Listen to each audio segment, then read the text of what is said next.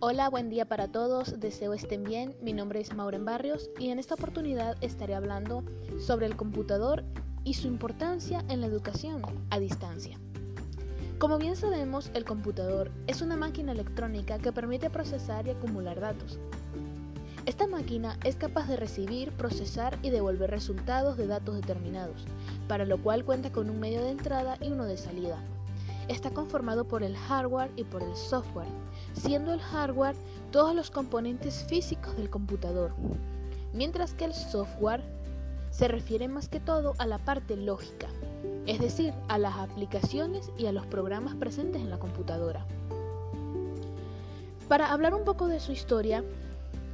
se dice que su antecesor principal fue el abaco y que desde allí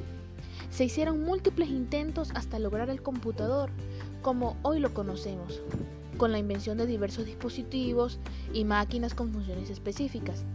todas estas creadas por científicos conocidos como los precursores del computador. Fue hasta el año de 1953 cuando IBM fabricó su primer computador para aplicaciones científicas, el 701. Luego vino el 702 y luego el 705 donde este último fue un sistema revolucionario, ya que fue el primero en emplear memorias de núcleos de ferrita. Desde ese entonces se siguieron fabricando y comercializando computadores cada vez más sofisticados, revolucionando a grados de tecnología de información. Es por eso que el computador forma parte de las TIC, es decir, de las tecnologías de información y comunicación, hasta convertirse en el computador como lo conocemos en la actualidad.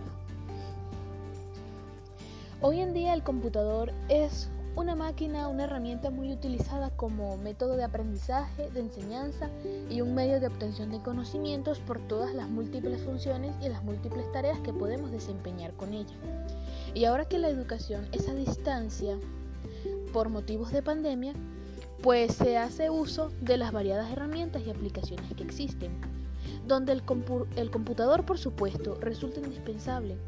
ya que con él podemos investigar, podemos redactar documentos, podemos ver tutoriales, podemos hacer presentaciones y muchas otras tareas, además de que también contamos con sitios web, plataformas y aplicaciones que nos sirven de apoyo, como por ejemplo WhatsApp, Telegram, correos electrónicos, el entorno virtual, Instagram, YouTube entre muchas otras que existen. Bueno, esto ha sido todo. Muchas gracias por escuchar y espero que esto les haya sido una útil información en el proceso.